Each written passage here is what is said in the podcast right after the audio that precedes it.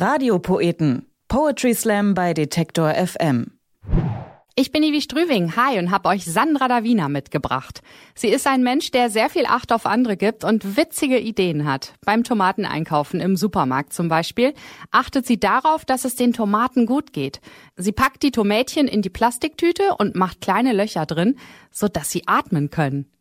Sandra hat für ihren liebenswerten Humor als erste Frau 2014 die NRW-Landesmeisterschaften im Poetry Slam gewonnen.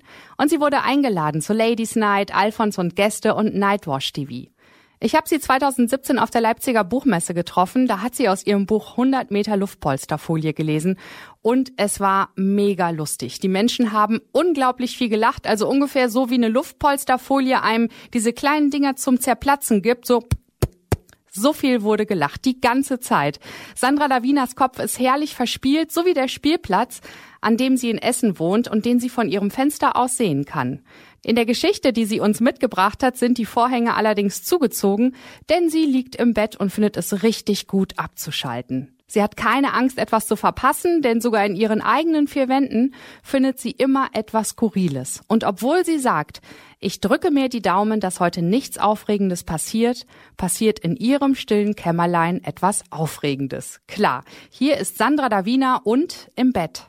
Meine Füße, meine Haare und alles dazwischen sind ausgesprochen müde.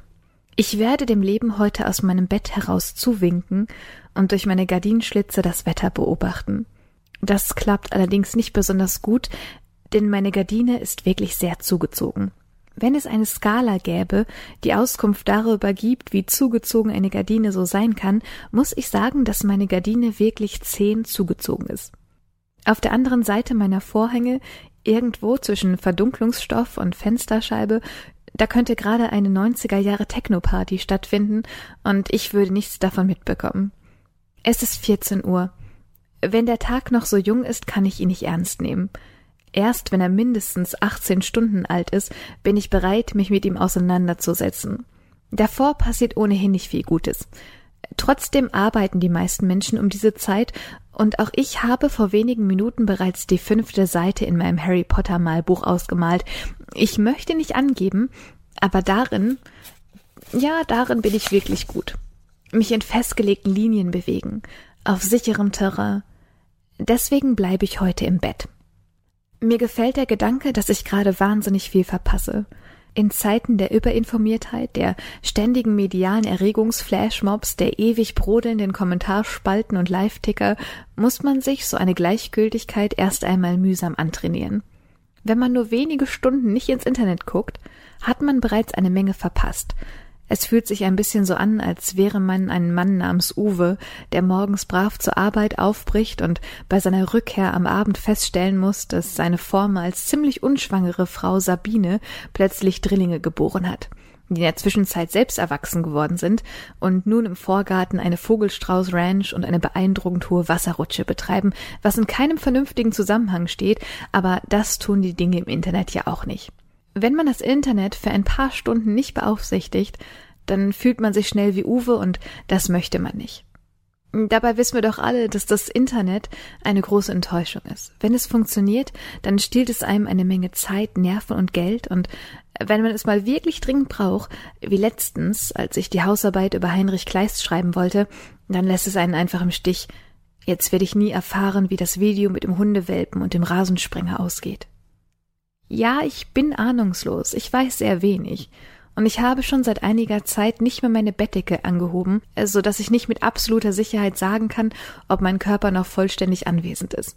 Mein Oberkörper ist wie das Grün einer Möhre, das neckisch aus dem Erdboden ragt und nur ahnen lässt, wie es jenseits der erdigen Kruste weitergeht.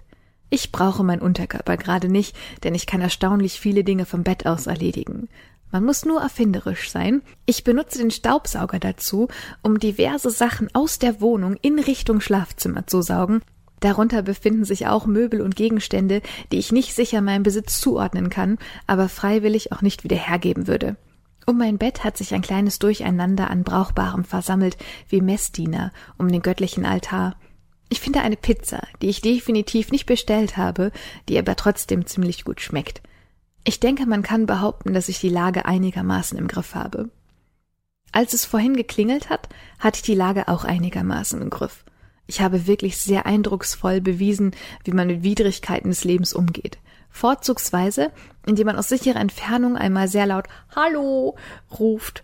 Das habe ich getan und zwar exakt so laut, dass es zwar nicht durch meine geschlossenen Vorhänge, aber zumindest durch meine Wohnungstür bis in den Hausflur drang und ein sehr hellhöriger Paketbote mir höflich antworten konnte. Ich werde mein Bett heute nicht verlassen habe ich verkündet, und der Paketbote war erstaunlich verständnisvoll, hat die Büchersendung auf die Fußmatte gelegt und sich von mir meine Unterschrift beschreiben lassen. Sie müssen das S mit sehr viel Schwung schreiben, habe ich gebrüllt.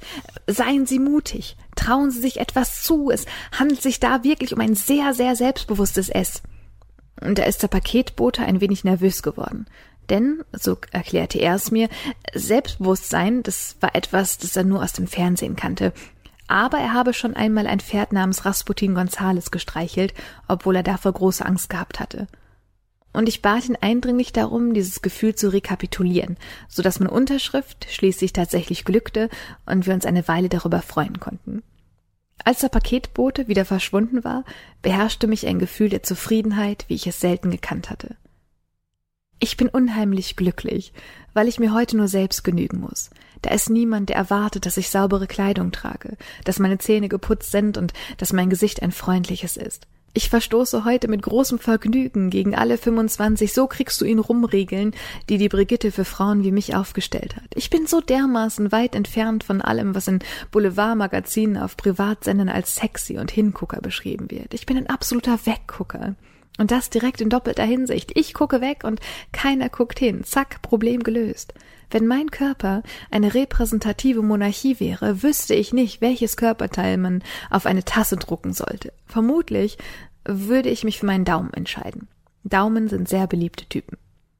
Ich drücke mir die Daumen, dass heute nichts Aufregendes mehr passiert, nichts, was einen dazu nötigt, sich die Haare zu kämmen oder den Pyjama zu verlassen. Eben habe ich mein Bücherpaket durch die geschlossene Wohnungstür ins Schlafzimmer gesaugt. Was soll mir noch passieren? Plötzlich reißt jemand die Gardine zur Seite, so dass sie gleich einem schweren Theatervorhang dramatisch zur Seite schwingt und den Blick auf einen schwitzenden Einbrecher freigibt. Einbrecher deswegen, weil er sagt, Hallo, äh, bitte erschrecken Sie nicht, ich bin ein Einbrecher und ich stelle mich.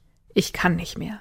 Woraufhin ich den Fremden zu mir winke, um ihn mit dem Staubsauger bedrohen zu können. Was machen Sie hier, möchte ich wissen. Ich stehe jetzt schon seit zwölf Stunden hinter Ihrer Gardine und warte, dass Sie das Bett verlassen erklärte Einbrecher, müssen Sie denn nie auf die Toilette? Das ist eine berechtigte Frage, die ich ihm nicht beantworten möchte, weil ihn meine Lösung dafür vermutlich sehr verstören würde. Wir unterhalten uns stattdessen über die Vor- und Nachteile von Federkernmatratzen und die Möglichkeit, sich im Schlafanzug beerdigen zu lassen. Kurz geraten wir in einen heftigen Disput über die Notwendigkeit einer Mindestgröße bei Looping-Achterbahnen.